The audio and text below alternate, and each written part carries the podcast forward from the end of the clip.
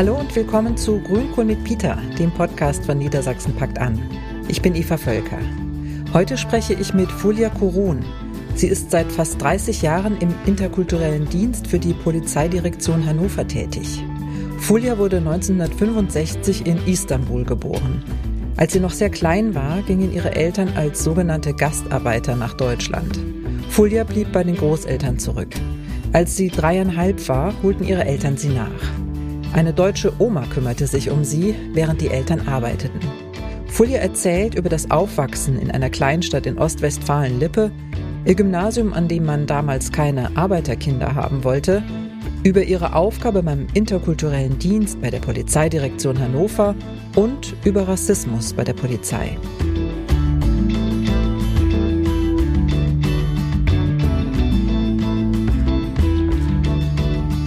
Herzlich willkommen zu Grünkohl mit Peter mit Fulia Korun. Schön, dass du da bist. Danke, dass ich da sein darf. Fulia, bevor wir ins Gespräch einsteigen, machen wir ein kleines Frage-Antwort-Spiel. Ist mhm. das okay? Ja.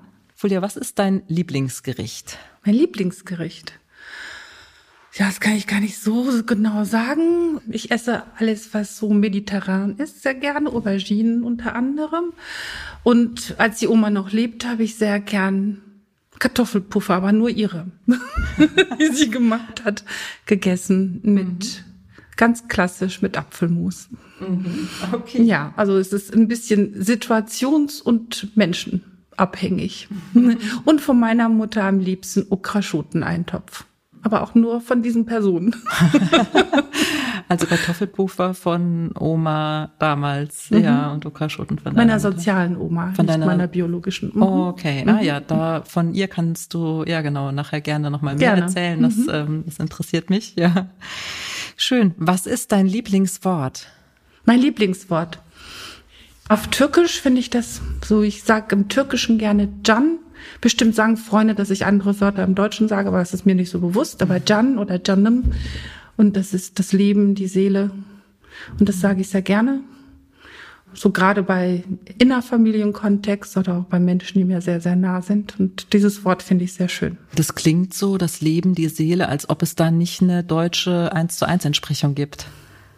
Ja, das ist so. Bestimmt gibt es sehr kluge Menschen, die als Dolmetscher tätig sind, die das besser übersetzen können. Aber ich übersetze das so. Ja. Also das ist mein Verständnis davon. Mhm. Ja, aber ich weiß gar nicht, also ob man das so werten muss. Es ist ja tatsächlich so, dass es ähm, viele Wörter in den unterschiedlichen Sprachen gibt, wo es, glaube ich, nicht das eine Wort in einer genau. anderen Sprache gibt. So, ja, ne? zum Beispiel, wenn ich jetzt den Vornamen Eva Jan Mhm. Wenn ich das jetzt ah. Eva mein Leben sagen würde, würde mich mhm. alle im Deutschen komisch anschauen. Im, mhm. Im, Türkischen oder Canim sagen würde, Eva. Mhm. mhm. Das ist im Türkischen gibt es das R und ist auch nicht, wo alle komisch gucken.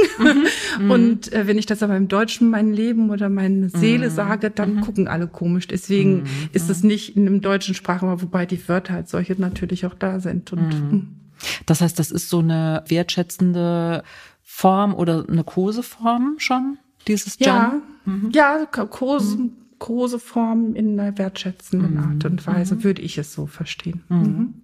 Was ist für dich das Unwort aktuell? Das Unwort aktuell, also das ist schon etwas älter, aber ich finde es trotzdem schrecklich.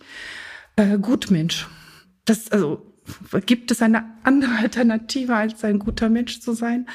Also insofern also Gutmensch ist wird und wurde ja häufig eigentlich so als ja fast schon Schimpfwort ja, ne? oder jedenfalls genau, als negative Bezeichnung. Ja, negativ für Menschen, mm. die mhm. sich sozial engagieren, mm. die mhm. anderen Menschen helfen, die äh, 2015 mm. kam das ja auch, 15, 16, die Menschen, die den Flüchtlingen geholfen haben und bis heute in diesem Bereich tätig sind und äh, viel Herzblut reinstecken und diese Menschen mit dieser Begrifflichkeit als zu beschimpfen, als, un, als, mhm. als Schimpfwort zu benutzen. Mhm. Es gibt keine andere Alternative, meiner Meinung nach, als gut, ein guter Mensch zu sein. Mhm. Ja.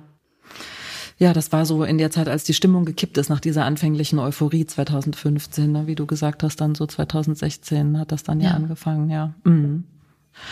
Zu deiner Biografie, Fulja. Mhm. Du bist 1965 in Istanbul geboren. Ja. Die ersten Lebensjahre bist du dort auch aufgewachsen. Mhm.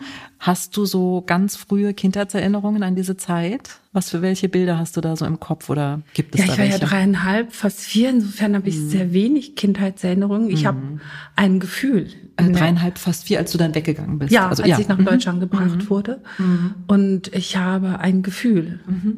Und das Gefühl war mit sehr viel Sehnsucht nach der Mutter. Mhm, Meine ja. Mutter ist zuerst gegangen und mhm. ich war bei meiner Tante. Mein Vater hat gearbeitet, mhm. aber es war schon so, dass die Tante und meine erwachsenen Cousinen haben sehr viel sich um mich gekümmert. Das habe ich in mhm. den Familiengeschichten dann.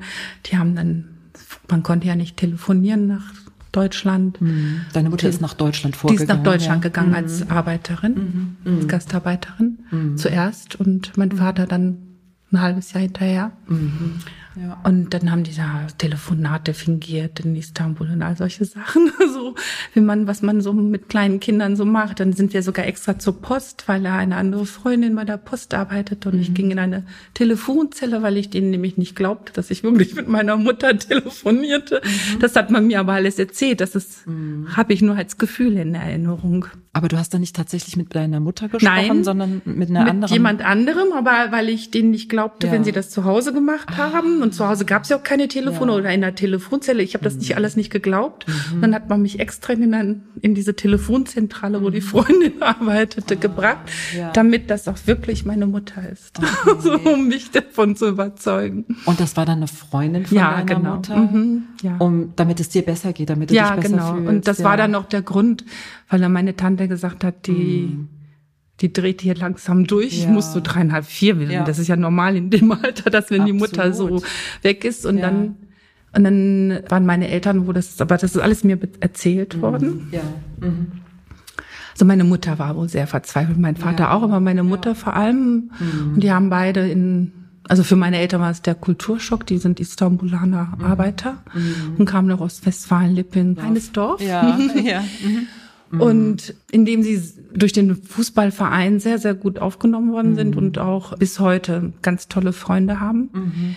Aber dennoch haben sie dann in der Polster Möbelfabrik gearbeitet und waren mhm. dann, und diese Traurigkeit hat der Meister meiner Mutter, der wesentlich älter war als meine Eltern, bemerkt mhm. und mhm. hat sie dann mit Händen und Füßen und Dolmetschung mhm. dann gefragt, was ist. Und dann hat sie so erzählt und dann mhm. hat sie ein Bild von mir gezeigt, was er, mhm. und dann sind sie nach Hause eingeladen worden. Mhm. Und zu diesem äh, Meister. Genau. Und der, seine Frau und äh, die beiden haben dieses Ehepaar hat meine Eltern dann bewirtet und kam ins Gespräch. Und dann haben die äh, vereinbart, dass sie mich in die Tagespflege nehmen und die ohne weiteres mich dann doch nach Deutschland, also meine Eltern haben sie mhm. beruhigt und mhm. die selbst hatten keine eigenen Kinder. Mhm. Und deswegen Oma und Opa, weil sie vom Alter eher theoretisch meine Großeltern hätten sein können. Mhm. Und dann bin ich gekommen und das Daran habe ich eine Erinnerung. Mhm. Es war, weil ich das erste Mal in meinem Leben Schnee gesehen habe. Ah, also jedenfalls habe ich es bewusst wahrgenommen. In Istanbul glaube ich nicht, dass es damals mhm. geschneit hat. Mhm. Und es war ganz, ganz viel Schnee. So diesen Schnee mhm. kennt man heutzutage auch nicht mehr. Also es war ein Meter hoher Schnee. Gut, ich war mhm. auch klein, mhm. aber auch die Erwachsenen erzählen, dass dieser Winter wohl, das war 69, 70 ah, der Winter. Und meine Mutter mich mit dem Schlitten morgens vor der Arbeit hingefahren hat. Und dann saß ich, und daran erinnere ich mich auch, vor einem Ofen. Jetzt war, ist das ein Luxusofen. Damals mhm. war es der einzige Erwärmungsgegenstand mhm. des äh, Raumes, ein mhm. Kohleofen. Mhm. Und dann habe ich da so, ja, ich konnte ja kein Deutsch und daran kann ich mich erinnern. Und Oma und Opa Krome, mhm. Wilma und Albert Krome, genau. Ah das waren also die hießen so Wilma ja. und Albert Krome und äh, aus das, Bega. Mhm. Okay. Das ist dann auch die soziale Oma mit den Kartoffelpuffern mit und den dem Kartoffelpuffern. Diese Verbindung sein Leben lang. Ich habe dann von montags bis freitags bei denen übernachtet. Mhm. Die wohnten oben im Dorf, meine Eltern unten im Dorf. Mhm. Und an den Wochenenden war ich bei meinen Eltern. Mhm. Ich habe also sehr viel Liebe bekommen. Mhm. auch sehr viele Grenzen, so wie da, was okay. so damals so üblich war. Mhm. Aber ich habe mich sehr behütet gefühlt mhm. und mm, meine Eltern haben sich auch sehr wohl in in diesem Ort mit dem Fußballverein, so mit der Vereinsarbeit. Das war damals mhm. existierten halt auch noch richtiges Dorfleben. Mhm. Und sie sind für uns Kinder dort geblieben, weil Bildung am wichtigsten war für sie. Mhm. Und wir dann die Schule dort begonnen haben. Ich kam dann mhm. aufs Gymnasium und dann sind meine Eltern und ich bin ihnen sehr dankbar, dass sie nicht in eine größere Stadt. Mhm. Ich glaube, für sie war es anstrengend. Also für mhm. meine Mutter war es schon so ein bisschen, mhm. weil ihr so also sie, die haben sich beim Tanzen in Istanbul kennengelernt. Kannst ja. du dir ja dann vorstellen, ja, wie es ja. dann ist. Wobei sie haben auch viele Fe schöne Feiern gehabt in mhm. Ostwestfalen. Aber das Großstadtleben dann doch genau, auch vermisst. Ein bisschen anders, ja, ja. Das kann ich mir mhm. gut vorstellen, mhm. ja. Und wie war es für dich so in der Schule? Also hast mhm. du eine glückliche Schulzeit gehabt oder war Schule eher so, ach nee, muss ich nicht unbedingt sein? Ich bin gern zur Schule gegangen. Bist gern zur Schule gegangen, ja. Die Oma hat sich gut eingegangen gesetzt für mich. Mhm. Insofern weiß ich nicht, was im Hintergrund gelaufen ist in der Grundschule. Das kann ich jetzt nicht beurteilen. Ja, was heißt, sie hat sich eingesetzt für dich? Ja, also so, ich glaube schon, dass sie so, ja, sie ist ja mitgekommen mhm. mit den Lehrergesprächen und so. Das hat okay. sie ja dann alles so mhm. überwiegend. Meine mhm. Eltern waren auch da, sie mhm. waren auch im Gespräch, aber mhm sie, sie dadurch, dass sie halt fließend Deutsch sprachen, meine mhm. Eltern haben ja so, haben auch dafür, dass sie nie einen Deutschkurs hatten, mhm. gut Deutsch gekonnt. Mhm. Ja. Aber es hat ja eine Zeit gebraucht, bis sie mhm. auf dem Niveau dann waren. Ja, ja, mhm. klar. Das Einzige, was ich in Erinnerung habe, war das so ein Lied, wo ich mich, glaube ich, auch geweigert habe, mitzusingen, ist dieses C-A-F-F-E-E. -E. Ah, ja. Mhm. Das ist aber, da muss ich schon in der vierten Klasse gewesen sein, irgendwie. Das, das habe ich noch in Erinnerung, dass ich das, dass wir das singen mussten. Ich habe viel mit den Jungs gespielt, die mhm. habe ich gleich am ersten Schultag verprügelt und danach war irgendwie meine besten Freunde. gleich mal die Verhältnisse ja, geklärt. Das war, danach waren sie meine besten, aber die, die habe ich nicht in der Schule verprügelt. Wir haben uns damals auf dem Platz verabredet. Okay, das war ja auch äh, vielleicht besser dann. Ja, genau. okay, ja. Und dann hast du nach der vierten aufs Gymnasium ja, gewechselt. Genau. Ja. Mhm. ja, das war so, da weiß ich, dass mein Vater sich eingesetzt hat. Mhm. Es war, ich hatte, also ich war nie ein Einser-Schülerin, aber so alles, ich hatte alles zwei. Mhm. Und dann äh, hat mein Vater mich aufs Gymnasium und dann hieß es, ja, es sei doch so besser, wenn ich auf die Realschule käme. Und dann hat mein Vater mh, hm, sich die Rechtslage erklären lassen. Mhm. Mhm. Und dann, dann haben die gesagt, ja, und ähm, ja, natürlich darf sie aufs Gymnasium bei den Noten. Mhm. Ja, und dann hat er gesagt, ja, dann kommt sie aufs Gymnasium. Ja, aber wenn sie sitzt, und dann hat er gesagt, ja, dann bleibt sie eben sitzen. Mhm. Okay. und dann wiederholt sie, das hat noch nie jemandem geschadet. Gehen wir mal gleich in die Oberstufe, da warst du Schülersprecherin. Ja. Mhm. Was waren da so die Konfliktthemen, mit denen du so zu tun hattest?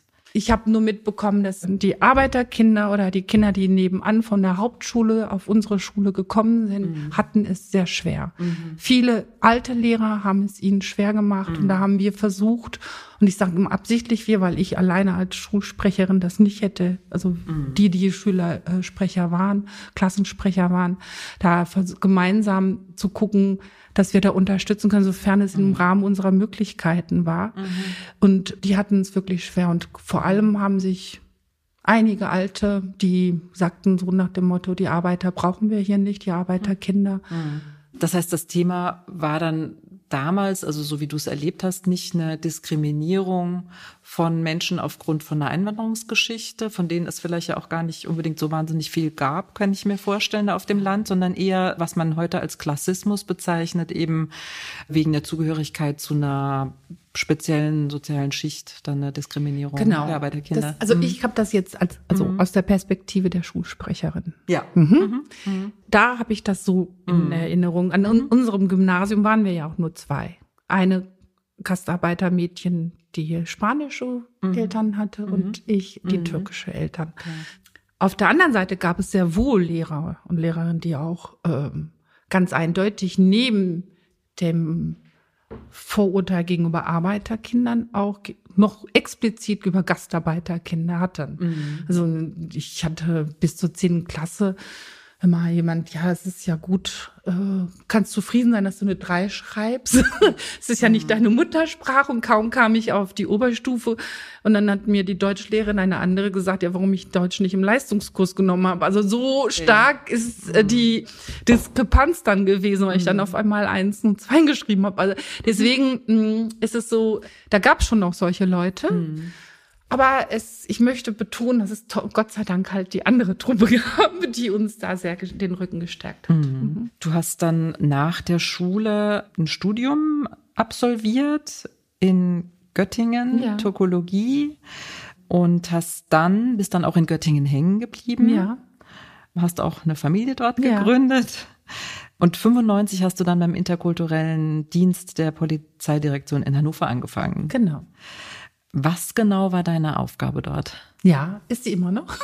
ja, okay. ja.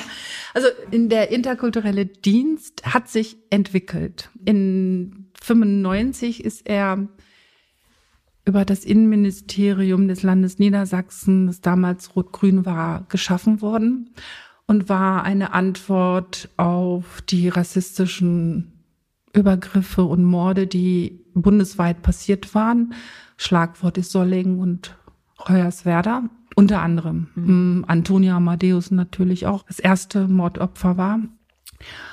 Und dann hat sich das langsam entwickelt. Also die Herausforderung war, dass man viel daran arbeiten könnte. Eine der Hauptaufgaben war in die Polizei hinein Wissensvermittlung und dass wir Fortbildungsseminare, damals war ganz viel Islam, unter anderem oder wie wir es sagen wir, wie ticken die Türken, wie ticken die Kurden, wie ticken die Araber. Also das, das war damals diese Schlagwörter. Mhm. Jetzt machen wir interkulturelle Seminare, interkulturelle Kompetenz. Und es hat sich entwickelt und dann halt Kooperationen mit den im Rahmen Kriminalprävention mit Migrantenorganisationen in Hannover. Mhm. Und das hat sich peu à peu entwickelt. Also das heißt, was du gerade beschrieben hast, ähm, ohne dass es das Wort schon gab, du hast dann angefangen, interkulturelle Kompetenzen zu vermitteln, ja. um beispielsweise bei solchen, also es gab ja da hm, zahlreiche rassistisch motivierte äh, Straftaten, mhm.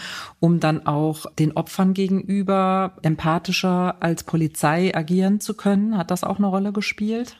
Ja, mhm. Empathie mhm. spielt doch eine Rolle. Es, mhm. geht nach wie vor in diesen Seminaren so um Selbstreflexion, mhm. sich zu hinterfragen, wie mhm. wirklich, wie kann ich deeskalieren mhm.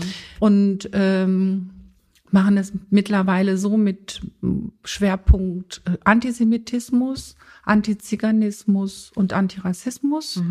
Und dann haben wir für Hannover, was natürlich in der Landeshauptstadt gut geht, dann Schwerpunkte, wo wir interreligiöse Rundgänge machen, wo wir wir haben ja alle fünf Weltreligionen in Hannover vertreten.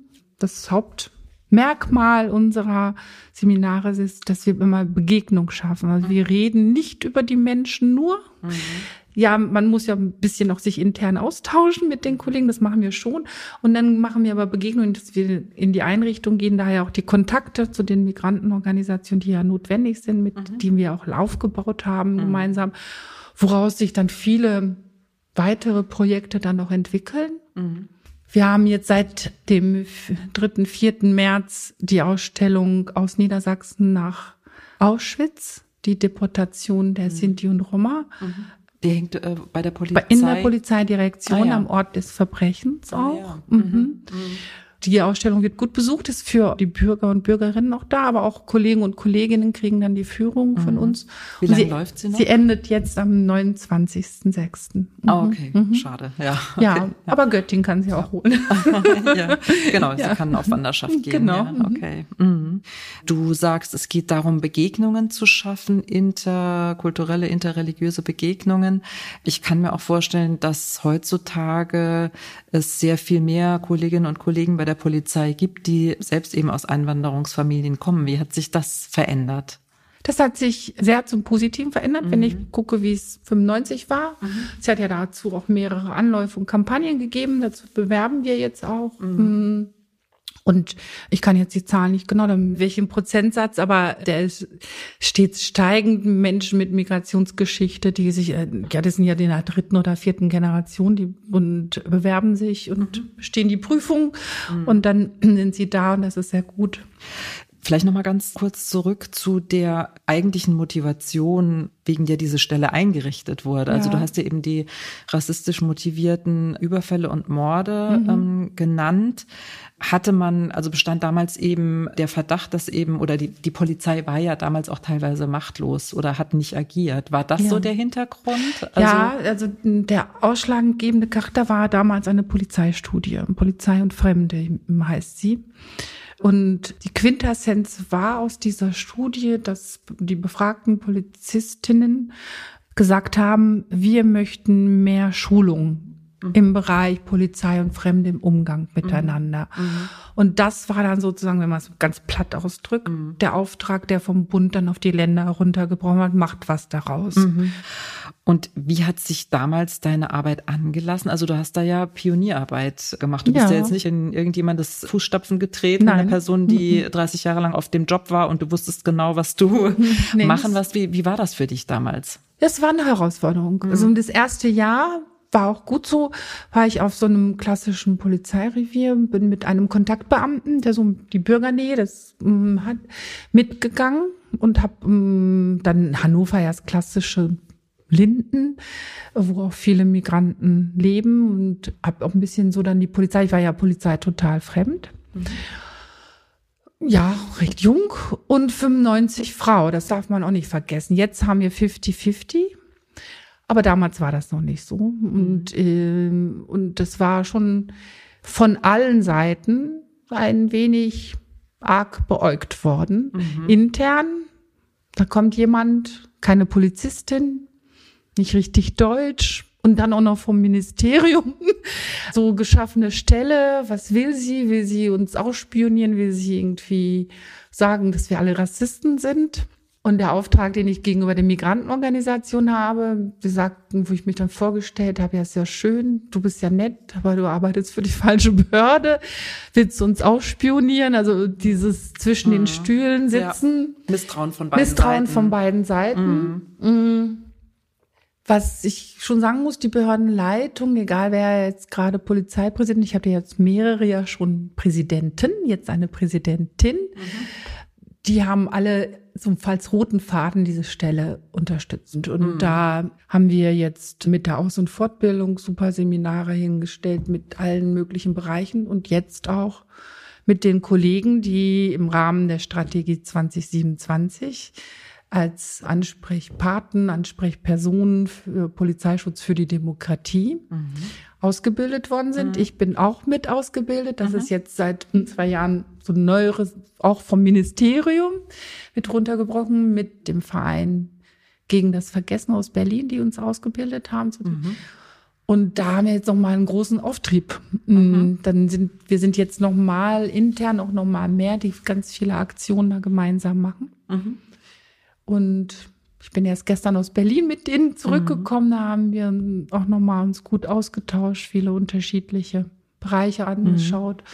Und was ist das Ziel von diesem Programm das so konkret? Ziel ist, mhm. ähm, langfristig überall Kollegen und Kolleginnen zu haben, ganz auf der ganz kleinen Ebene. Eine Kollegin sagt so, meine Polizeibeamtin, die auch Ansprechperson ist, sehr schön. Ja, dann sitze ich im Nachtdienst und dann, wenn es mal ein bisschen ruhiger ist, dann hole ich mal ein paar, was so im Internet oder sonst so, so Sprüche laufen, die auch diskriminierend, vorurteils oder rassistisch und komm mit den Kollegen ins Gespräch. Was haltet ihr davon? Was sagt ihr? Wie so Pro- und Konterargumentation? Mhm. Das ist so die ganz niedrigschwellige mhm. Ebene ins Gespräch kommen. Mhm. Ähm, Was ist gerade so auf Social Media los? Social Media mhm. gerade, mhm. so das ist ich, mhm. das können die Jüngeren sehr gut und äh, da sind, sind sehr fitte Kollegen, äh, die Polizeischutz für Demokratie, die das auch umsetzen im Rahmen ihres Dienstes im Alltag bis hin zu super tollen Aktionen wie eine Themenwoche im November um den 9.11. herum, mhm. wo verschiedene Aktionen wie Besuch des von Bergen-Belsen, mhm. Podiumsdiskussionen, alles zu dieser Thematik, mhm. Gedenkfeierlichkeiten, ja. also aber auch ganz konkret zusammensitzen, sich austauschen. Mhm. Also da, mhm. dafür bietet die Behörde auch Raum. Mhm. Die Polizisten machen das ja alles noch im Nebenamt, die müssen ja auch noch ihren Alltag was der Bürger und die Bürgerin ja auch erwartet, mhm. zu Recht, äh, auch noch absolvieren. Und da sind wir eine große Truppe und wir werden jetzt auch noch mehr, wo wir uns gegenseitig austauschen, weiterbilden, uns unterstützen. Und das ist also das hätte ich mir 95 nicht gedacht, dass es mal so weit kommen wird, mhm. Muss ich sagen. Und das ist was Schönes. Ja, mhm. dass auch so viele dann auch mitmachen und sich genau. ehrenamtlich engagieren. Ja. ja. Also das klingt nach einem wirklich tollen Projekt. Ich habe zum anderen ein bisschen recherchiert zu der aktuellen Studie, die im Moment ja läuft und wo es im August 24 dann äh, mhm. Ergebnisse mhm. geben soll. Das ist die Megavo-Studie mhm. zur allgemeinen Alltagssituation der Polizeibeamtinnen ja. und mhm. Beamten. Es wurde gefordert, noch zu Zeiten, als Horst Seehofer Bundesinnenminister war, nach George Floyd und der Diskussion äh, über Polizeigewalt in den USA eben auch gefordert, eine Studie zu Rassismus mhm. in der mhm. Polizei in der Bundesrepublik zu machen. Darauf hat sich dann ja eben der damalige Innenminister nicht eingelassen ja. und was dabei rausgekommen ist, eben diese Megavo-Studie zur ja. allgemeinen Alltagssituation, mhm. genau. Erste Ergebnisse, vorläufige Ergebnisse gibt es anscheinend ja schon und da haben 15 Prozent der Befragten erklärt, es lebten zu viele Ausländer in Anführungszeichen mhm. in Deutschland. 21 Prozent fanden ganz oder eher, dass Asylsuchende nur hierher kämen, um das Sozialsystem mhm. auszunutzen. Mhm. 17 Prozent fühlten sich ganz oder eher durch die vielen Muslime manchmal wie ein Fremder im eigenen Land. Also das sind Aussagen von befragten Polizistinnen ja. und Polizisten. Also die Forscherinnen und Forscher beurteilen das so, die sagen, ein geschlossenes menschenfeindliches Weltbild sehen die Forscherinnen nur bei einer sehr kleinen Gruppe mhm. von unter einem Prozent der befragten Polizistinnen und Polizisten und betonen gleichzeitig, es sind mehr als nur Einzelfälle. Die Einstellungen zeigten, die kaum mit den Leitbildern der Polizei in Einklang zu bringen sind. Also das sind jetzt alles Zahlen aus einer bundesweiten Studie. Es sind auch vorläufige Zahlen, das sind jetzt erste Ergebnisse. Mhm. Ich würde gerne von dir wissen, wie jetzt du aus deiner eigenen, also jetzt mal abgesehen von dieser Studie, wie du aus deiner eigenen Arbeitssituation das für Niedersachsen so einschätzt. Also mhm. wie, wie sind da so deine Beobachtungen? Also was ich für Niedersachsen sagen kann, es läuft auch eine Studie mhm. zurzeit ja. und die wird, ich weiß jetzt nicht wann, ich glaube auch im nächsten Jahr veröffentlicht mhm. werden. Mhm. Und, ähm, und das ist, glaube ich, eine dezidierte Rassismusstudie, ne? Anders ja, als diese genau, Bundesstudie. eine dezidierte mhm. Rassismusstudie. Mhm. Und das ist die Antwort von dem damaligen Innenminister Herrn Boris mhm. Pistorius mhm. auf Herrn Seehofer, der gesagt mhm. hat, es gibt keine Studie. Mhm. Und das ist damals dann von ihm in die Wege geleitet worden und von der jetzigen Innenministerin nicht gestoppt, sondern fortgesetzt worden. Und insofern kann, kann ich diesen Ergebnissen jetzt nicht vorgreifen. Ich kann jetzt so ganz persönlich antworten ja, es gibt Menschen. Und ich, diese Zahlen bundesweit kann ich nachvollziehen. Und ich will das alles auch nicht kleinreden. Aber ich kann nur für meinen Wirkungskreis versuchen, das Bestmögliche daraus zu machen. Mhm. Und ähm, dass ich mit den Seminaren, mit dem Zusammenschluss der Kollegen versuche, da immer wieder drauf zu gehen. Und dann hoffe ich, dass Menschen, die Opfer werden von solchen rassistischen, auch Polizeibeamten, entsprechend nicht nur dem Beschwerdegang, sondern auch entsprechend so sich ihr Recht doch einfordern. Also mhm. für Hannover, wir haben eine Antidiskriminierungsstelle, die sich jetzt neu formiert. Es wird jetzt auch einen unabhängigen Antidiskriminierungsbereich geben. Mhm. Auch da ist eine Offenheit auch aus unserer Behördenleitung signalisiert worden, dass man sagt, da möchten wir auch unseren Beitrag dazu leisten, dass da Transparenz heißt und ähm, und alles andere vertraue ich einfach auch dem Rechtsstaat. Das sage ich jetzt so. Das ist, mhm. sonst mhm. könnte ich ja nicht für diese Behörde arbeiten. Mhm. Das klingt jetzt ein bisschen wie eine Plattitüde, aber ich habe keine persönlichen anderen Mittel, andere diese 17 oder 20 Prozent, die du erwähnt hast, zu erreichen. Verstehe, ja. Mhm. Was du erwähnt hast mit dieser äh, Antidiskriminierungsstelle, dass die unabhängig aufgestellt wird gerade, mhm. das ist auch ein wichtiger Punkt, der bei dieser Auswertung dieser mhm. äh, Megavo-Studie auch genannt wurde, dass es eben wirklich eine unabhängige Stelle gibt, wo sich eben Opfer von Diskriminierung oder Rassismus eben hinwenden können. Ja. Sonst funktioniert natürlich das ganze Beschwerdesystem nicht. Genau. Ne? Das ist im mhm. MISO-Netzwerk in Hannover. Mhm. Mhm. Und also ich kann nur sagen, für unsere Behörde ist, mhm. wir haben die Kontakte dazu. Es wird auch gewünscht, dass wir als interkultureller Dienst auch die Kontakte halten, mhm. im Gespräch bleiben. Meine Kollegin und ich bieten in Konfliktsituationen noch, also wir sind Mediatorinnen auch, also Konfliktberater äh, in unterschiedlichen Bereichen. Mhm. Und hiermit wäre es auch für Personen, die sich diskriminiert fühlen oder diskriminiert auch konkret werden, mhm. können sie sich auch an uns auch wenden und mhm. Vorgespräche führen. Mhm. Wir sind keine Polizeibeamten mhm. und insofern unterliegen wir nicht dem Strafverfolgungszwang und wir haben auch nicht die Schweigepflicht wie Ärzte, mhm. aber dadurch, dass wir nicht im Strafverfolgungszwang ist, kann es ein Beratungs allgemeines Beratungsgespräch erst einmal auch bei uns so verbleiben. Mhm. Okay. Wo siehst du die wichtigsten Herausforderungen für deine Arbeit in den nächsten Jahren? Also ist es das, Menschen zu erreichen, die Opfer von Diskriminierung oder Rassismus werden, um dann ja für sie zu arbeiten, sie zu stärken und gegen die Strukturen sozusagen dann auch zu wirken? Es gibt mehrere Herausforderungspunkte, ja. diese Arbeit weiterhin zu stärken, weiterhin in dem Zusammenschluss und da auch junge Kollegen und Kolleginnen mehr dafür zu gewinnen, als Ansprechperson Polizeischutz für die Demokratie im Nebenamt ihre Zeit zu investieren, ihr Engagement. Und mittlerweile ist das mit, also das ist, ich denke, für viele, die in meinem Alter sind, auch so eine Aufgabe, junge Menschen darin zu begleiten, zu bestärken, das, was wir an Erfahrungen hatten, Hoffentlich gelingt mir das nicht oberlehrerhaft ihnen mitzugeben, sondern so, dass sie daraus die Punkte entnehmen, die zeitgemäß jetzt gut sind und weiterführen. Das ist so meine, meine Hoffnung. Mhm. Und das wünsche ich mir. Und ja, für unsere Behörde gilt auch Nachwuchswerbung nach wie vor. Mhm. Das ist mittlerweile ein Thema in allen Bereichen, auch für die Polizei, dass wir zukünftig junge Menschen haben werden, sowohl als äh, Beschäftigte der Polizei als auch Polizeibeamte und Beamtinnen, die sich bewerben, die weltoffen sind, die engagiert sind, die respektvoll und tolerant und vorurteilsfrei ihre neuen Aufgaben annehmen. Und ich hoffe, dass ich da begleitend die letzten Jahre noch dabei sein kann. Ja, da hilft es natürlich auch, je mehr Menschen mit Einwanderungsgeschichte in den eigenen Reihen sind, desto leichter ist es dann eben auch, dann gibt es eben Role Models, ähm, ja. desto leichter ist es dann auch eben Menschen zu motivieren, ne, selbst mhm. dann auch den Weg zu gehen. Ja. ja. Mhm. Und wir haben schon eine ganze Menge. Vielen Dank für das ja, Gespräch, liebe Danke, Julia. Eva. Ja, Dankeschön.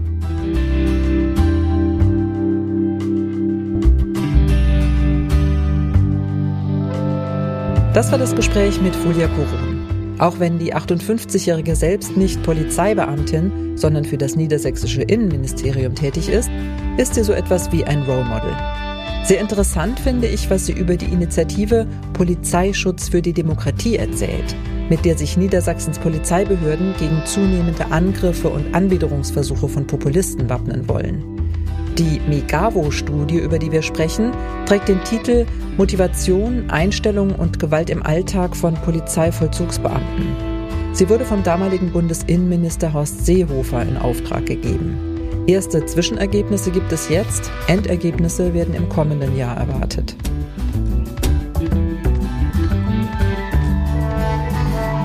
Das war's wieder mal von Grünkohl mit Peter. Wir freuen uns über eure Bewertung auf Apple Podcast oder Spotify. Wenn ihr keine Folge verpassen wollt, abonniert Grünkohl mit Peter überall, wo es Podcasts gibt. Danke fürs Zuhören und tschüss, bis zum nächsten Mal.